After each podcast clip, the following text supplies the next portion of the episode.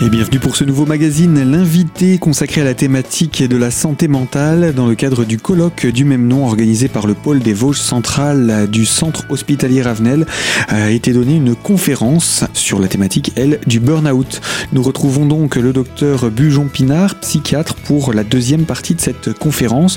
Nous avions présenté l'introduction avec la présentation globale du stress au travail, l'histoire du burn-out, ses premiers effets, ses premiers symptômes et son premier Nous en arrivons donc au deuxième stade et je cède la parole au docteur Bujon-Pinard. On passe au deuxième stade, l'état de dépersonnalisation. C'est vraiment le sujet ne se reconnaît plus. Hein, c'est ce que ça veut dire exactement. Il se, il se vide de lui-même. De l'extérieur, il peut avoir une attitude négative et détachée envers les personnes avec qui il interagit. Parce qu'en fait, il ne faut pas montrer ses faiblesses dans les open space, même dans les bureaux, tout le monde communique. Il faut pas montrer ses faiblesses dans le contexte professionnel. Et puis aussi, ça peut être au niveau des collègues, mais il y a aussi au niveau des clients. Parce que quand même, dans, le registre privé, les clients, parce que c'est pas une bonne presse, il faut toujours être performant, il faut pouvoir être au service du client. hein.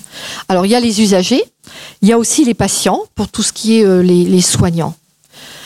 Alors progressivement, le sujet il a forte tendance à, s'isoler, à se replier. D'abord, il comprend pas exactement ce qui lui arrive. Il peut être euh, très perplexe et la perplexité peut engager de l'angoisse. Et puis, il commence à arriver des sentiments de honte parce que quelqu'un, quand même, les gens qui ont des postes euh, à responsabilité, euh, quelle qu'elle soit, il se reconnaît plus. Puis à l'après, il ne comprend pas pourquoi. Il se dit tiens, pourquoi je n'arrive pas à faire ce que je faisais auparavant? Est-ce que je suis encore compétent? Il commence à avoir honte et c'est normal, c'est moi qui ne suis pas bien. Il se dit pas je ne suis pas bien, je n'y arrive pas, donc je deviens incompétent. Et donc il culpabilise, il ne parle pas. À ce moment-là, il peut inquiéter son entourage et il consulte très très tard. Alors d'abord le médecin généraliste, alors comme je vous dis, ils peuvent consulter pour des douleurs, hein, des douleurs euh, dorsales au niveau de la nuque ou bien dans les muscles, ou euh, des palpitations, des tachycardies. Et en fait, il ne demande, en fait, il ne demande pas d'arrêt de travail. Au contraire, il ne veut pas d'arrêt de travail, puisqu'il est dans ce cercle vicieux, il faut toujours qu'il fasse plus, puisqu'il se trouve de moins en moins compétent, donc il compense par plus d'activités. Et à ce moment-là aussi, les relations interpersonnelles, familiales sont aussi perturbées. En fait, c'est la composante interpersonnelle du deuxième stade, qui voyait déjà un stade bien avancé. Finalement, le dernier stade, c'est le stade du syndrome dépressif. En fait, c'est à ce stade, et, le sujet, comme je vous ai dit, donc déjà au stade de dépersonnalisation, le sujet a un regard particulièrement négatif sur lui-même et dévalorisant aussi sur tout ce qui l'entoure et tout ce qu'il fait, et même personnel. Il est démotivé et en fait, surtout, la base, c'est la perte de l'estime de lui-même. Alors, c'est souvent associé à un syndrome dépressif important ça fait même partie du syndrome dépressif. Alors donc, comme vous voyez, ça se manifeste, ce syndrome dépressif, par de nombreux symptômes. Alors il y a les symptômes physiologiques, je vais vous en citer euh, un certain nombre, hein, parce qu'il y en a beaucoup. Alors les troubles du sommeil, la fatigue chronique, l'insomnie, comme je vous disais tout à l'heure, les douleurs diffuses, les troubles musculo-squelettiques, les céphalées, beaucoup de céphalées. La fatigue chronique, alors nous, en tant que psychiatre, on parle d'asthénie. En fait, l'asthénie, c'est pas simplement une fatigue, c'est un A privatif. Et donc, on a une perte de l'élan vital carrément. Alors pour les symptômes cognitifs et affectifs, alors là on peut trouver le pessimisme, une dysphorie, un manque de concentration, ça aussi les gens qui n'arrivent plus à lire, qui n'arrivent plus à se concentrer. Et en fait aussi il y a des phénomènes, ils essayent de ressortir cette honte et ils deviennent un peu des troubles du caractère et ils ont tendance à tenir les autres et le système responsable de, de leurs problèmes. Et comme les autres ne semblent plus les comprendre, ils s'isolent ils se détachent. Puis peuvent arriver les symptômes comportementaux. Alors là, c'est baisse de l'activité. Et ce qu'on constate aussi, c'est l'augmentation de l'abus de substances toxiques comme l'alcool, le tabac, la drogue. Dans certaines grandes entreprises parisiennes, hein, c'est parisiennes et autres, hein, c'est utilisé. Alors les gens deviennent irritables, impulsifs et se replient sur eux-mêmes. Le burn-out, vous pourriez me dire, est-ce une dépression? Je me suis permise quand même de, vous de rappeler simplement la dépression. On parle de dépression. Nous, en tant que professionnels de la santé, on utilise le DSM-4-TR, qui est en fait un livre de classification euh, des, des, maladies et euh, qui nous aide à faire le diagnostic. C'est-à-dire, c'est un livre qui classe les maladies. Enfin, le, diagnostic, euh, je tiens à préciser, le diagnostic, c'est quand même la clinique. Hein, c'est la rencontre, c'est l'examen clinique, c'est la rencontre entre les soignants, le médecin et le patient. Alors, dans la dépression, donc c'est quand même très, codifié et c'est quand même reconnu. Donc, on a une humeur triste, baisse de l'intérêt, baisse de l'appétit avec perte de poids ou au contraire euh, une hyperphagie avec une augmente prise de poids. Mais c'est toujours en rupture avec le sujet comme il était auparavant.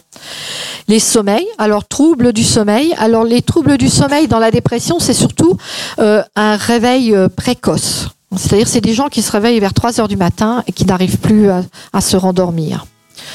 Avec un sentiment aussi d'inutilité et de dévalorisation. Voilà donc pour ces quelques signes de dépression. Il en reste encore à vous présenter. Nous allons retrouver le docteur Bujon-Pinard, psychiatre, invité par le pôle des Vosges centrales du centre hospitalier Ravenel dans le cadre du colloque de la santé mentale.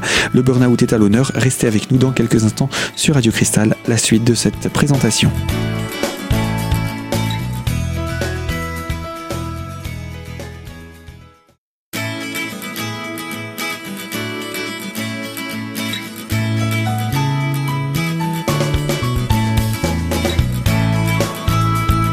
Invité de Radio Cristal consacré à la thématique de la santé mentale et euh, du burn-out, une conférence donnée euh, dans le cadre d'un colloque organisé par le pôle des Vosges centrales du centre hospitalier Ravenel. Nous retrouvons le docteur Patricia Bujon-Pinard, psychiatre, pour nous parler maintenant d'autres effets encore euh, qui sont des signes de dépression. Puis arrive aussi dans les signes de dépression, ce qui signe le gravité de la dépression, c'est les préoccupations sur la mort et les pensées suicidaires. Donc je vous dis, j'en parlerai pas ce soir parce que là aussi il y a différents stades. En fait, le diagnostic repose aussi, donc je vous ai listé quand même, je pense que je ne les ai pas toutes dit, mais il y en a beaucoup, mais ça c'est les critères principaux. En fait, dans ce diagnostic, ça repose sur des critères avec des notions d'intensité, de durée, et il y a aussi des diagnostics d'exclusion. Parce qu'en fait, par exemple, quelqu'un qui vient de perdre son mari ou son conjoint ou un enfant euh, peuvent avoir tous les symptômes que je vous ai cités précédemment. Donc ça fait partie du diagnostic d'exclusion. Il y a aussi la prise de toxiques. On élimine la prise de toxiques parce qu'en fait, euh, je veux dire, les gens qui font des mauvais trips peuvent avoir, euh, je veux dire, euh, des signes dépressifs, mais on ne pose pas le diagnostic de dépression à ce niveau-là. En fait, il y a trois critères importants. Hein. Donc l'effondrement de l'humeur, mais c'est une tristesse durable. Hein. C'est pas. on voit quelquefois au cabinet, on voit des patients qui viennent, me disent, quand il n'y a pas longtemps, docteur, j'ai fait trois dépressions aujourd'hui quand les gens le disent, c'est qu'ils ont cette souffrance. Alors je reprends avec eux, je dis bon, vous dites une dépression, je suis d'accord. Mais une dépression, moi, ce qui m'intéresse, c'est qu'est-ce qui vous fait souffrir. En fait, ils ont pu avoir de l'angoisse, hein, parce que c'est pas, ça peut être très bien associé. C'est pas de la dépression. Alors, ce qui est important aussi dans le diagnostic de dépression, c'est la perte des intérêts. elle a arrêté tout ce qu'elle aimait faire avant. C'est-à-dire, oh, ça. Alors, vous savez, dans le burn-out, les gens, je vais vous parler de la personne qui faisait le tennis le, samedi. Et la personne dit euh, bah, Vous savez, au départ, j'ai sauté deux, trois séances de tennis, y compris avec mon prof, parce que j'avais pas le temps, parce que j'avais du boulot. Puis maintenant, mais ça me dérange même plus, ça me dit même plus rien. Et ça va jusqu'à aussi, quand je vous disais tout à l'heure, ça touche le couple, parce qu'en fait, il y a la perte de l'intérêt de l'activité sexuelle. Et ça vient assez tôt. Et en plus, il faut savoir que l'activité sexuelle, euh, quand la personne va mieux, c'est souvent ce qui revient, qui est rétabli en dernier. C'est ce qu'on constate. En fait, parce que le rétablissement de l'estime de soi prend énormément de temps. Et puis, il y a le ralentissement euh, psychomoteur. Alors après, je vous ai dit, ben, il y a la perte de l'appétit, les troubles du sommeil. Mais souvent, la, la dépression peut être la conséquence, je vous ai dit tout à l'heure, d'une anxiété Hein, quand la personne venait me dire, la patiente venait me dire, bah, écoutez, j'ai fait trois dépressions aujourd'hui. J'ai dit non, bon, d'accord. Dites-moi ce que vous avez ressenti, je vais vous dire. Parce qu'en fait, les gens, je pense qu'il est important, c'est de les informer et leur expliquer que nous on met des mots, mais en fait c'est eux qui le vivent. Et, s'ils nous expliquent, nous on peut mettre des mots. Et je pense que c'est à partir du moment où les gens comprennent les mots, ça c'est un peu mieux. Alors, les stresseurs entraînent une anxiété, et cette anxiété, si c'est comme je vous ai dit, trop souvent, trop longtemps, peut entraîner un épuisement et ça entraîne des phénomènes dépressifs. Bien sûr, la dépression, elle peut concerner tout le monde, hein, en dehors du contexte professionnel. Mais hélas, et pour des raisons bien sûr étrangères à celui-ci, hein, vous pouvez avoir une dépression pour... Bon, je ne parlerai pas des dépressions endogènes, etc., hein, qui s'inscrivent dans les troubles bipolaires. Je j'exclurai ça. Mais en fait, actuellement, elle touche fréquemment les gens sur le lieu du travail et dans un contexte de travail. Et surtout avec cette particularité qu'elle est bien souvent mal reconnue. Vous avez vu, ça met du temps, il surtout dans une phase où la dépression arrive, la personne a tendance à s'isoler. Pour le burn-out, il y a deux caractéristiques essentielles. En fait, c'est la rencontre d'une personnalité et d'un contexte. Alors la personnalité sont souvent des gens très enthousiastes, très impliqués. Le professeur de Jouars dit ils sont restés sur le mode étudiant un étudiant, ça travaille, ça n'a pas de limite. Euh, voyez bien, je veux dire, sa vie, euh, sa vie, c'est ses études, c'est tout en même temps. Mais c'est qu'une période de la vie normalement. C'est comme je vous disais tout à l'heure, l'exemple des dossiers. Hein. Donc là, les gens maintenant sont tout le temps connectés. Mais ça n'arrive pas à n'importe qui, je veux dire, parce que c'est des gens qui s'engagent, qui croient à leur entreprise, qui ils aiment leur entreprise, et en plus, ils veulent vraiment que l'entreprise réussisse. C'est pas des gens qui disent euh, non non non hein, moi euh, tu, tu, ce soir euh, là je m'en vais j'ai fini. Non non les gens pensent qu'ils peuvent apporter leur pierre à l'édifice de la création de leur entreprise et de la rentabilité de leur entreprise. Et ils sont décrites comme des personnes dans un engagement irréaliste avec une charge de travail importante. Voilà, donc je vous ai dit, ce sont des gens qui sont des personnes engagées dans un certain contexte. Alors, le contexte, parce qu'enfin, vous me diriez, il y en a des tas de gens qui sont engagés dans les entreprises et puis ça se passe très bien pendant 20 ans ou pendant 10 ans et il n'y a pas de souci particulier. Mais en fait, actuellement, les entreprises sont en mouvance constante. Il peut arriver des difficultés à un moment dans une entreprise. Alors, restructuration dans l'entreprise, changement de management. Là, j'ai vu le cas, changement d'un directeur qui a une autre notion qui ne souhaitent pas euh, faire la même chose. Le travail augmente, les restructurations actuellement, vous savez bien, on restructure, on se réorganise, en fait on diminue les moyens.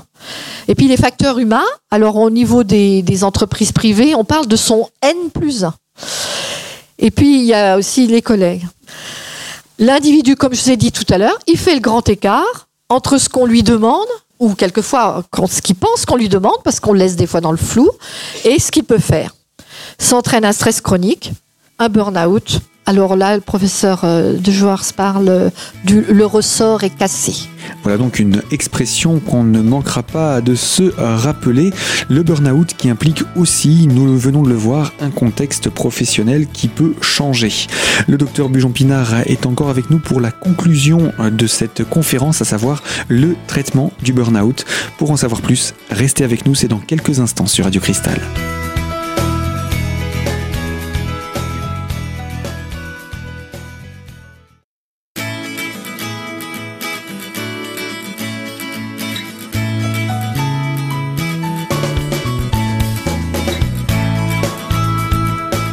De Radio Cristal consacré à la thématique de la santé mentale et du burn-out, nous retrouvons le docteur Patricia Bujon-Pinard, psychiatre, pour nous parler de ce burn-out et après en avoir présenté les différents aspects, il nous reste à évoquer son traitement. Je vais pouvoir aborder le traitement du, burn-out.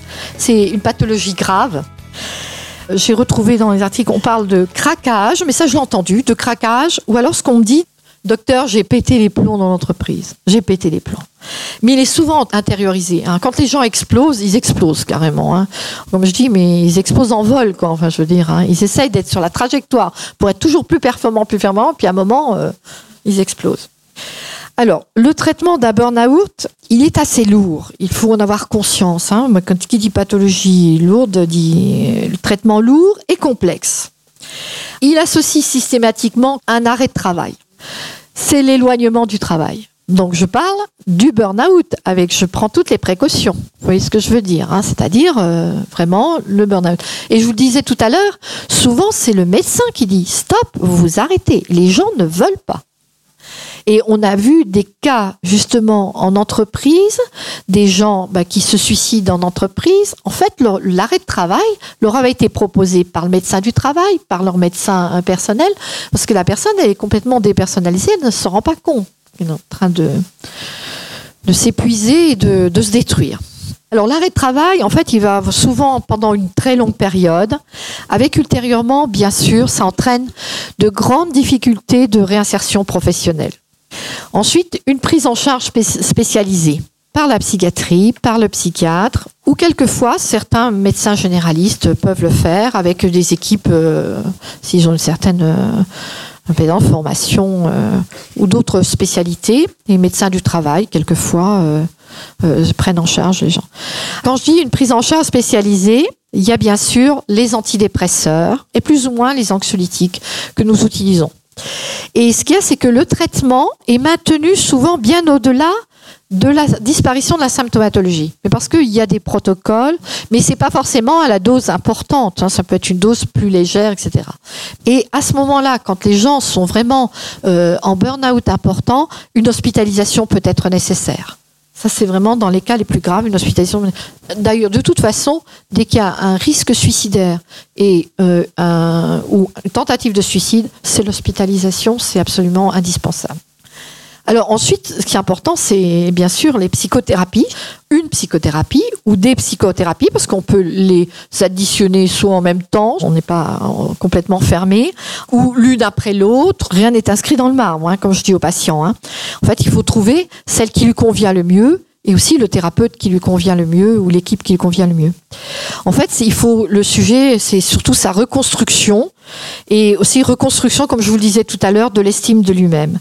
Alors actuellement, ce qui semble être à la mode, ce sont toutes les thérapies comportementales et cognitives parce qu'elles peuvent être, je veux dire, abordées par différentes personnes si les personnes sont motivées. Et ce sont des bons clients aux thérapies comportementales et cognitives. Mais souvent, il faut qu'ils soient moins déprimés. Parce qu'en fait, ça demande beaucoup de mobilisation et beaucoup d'énergie pour participer, parce que le thérapeute euh, en thérapie comportementale et cognitive demande beaucoup de travail et beaucoup d'action, euh, je veux dire, euh, aux patients. Mais si vous voulez en savoir plus, hein, vous tapez thérapie comportementale et cognitive sur Internet, vous allez avoir plein, plein de renseignements et d'éléments. Alors, comme je disais, donc le burn-out est une pathologie sévère. Donc, bien sûr, tous les efforts doivent être dirigés vers la prévention. Parce qu'en fait, euh, ce n'est pas du tout de ramasser les cadavres au bord de la rivière. Hein. Il faut savoir pourquoi ils sont tombés dans la rivière. Hein. Ça me paraît important. Donc, ce qui est important, c'est dans, la prévention, c'est toute la gestion du stress. Mais aussi, il faut, comme je vous le disais tout à l'heure, pouvoir se créer un environnement pour pouvoir nos ressources ne sont pas illimitées pour pouvoir se ressourcer et en fait pouvoir jouir des différentes euh, sphères de la vie. Alors, on note que, en fait, euh, dans toutes les études et tous les écrits, la difficulté, c'est qu'il y a des déterministes individuels et collectifs. Et en fait, on retrouve dans tous les champs et dans toutes les disciplines. Alors autant euh, tout le monde euh, a son regard, hein, mais euh, l'être humain est aux confins de tout cela.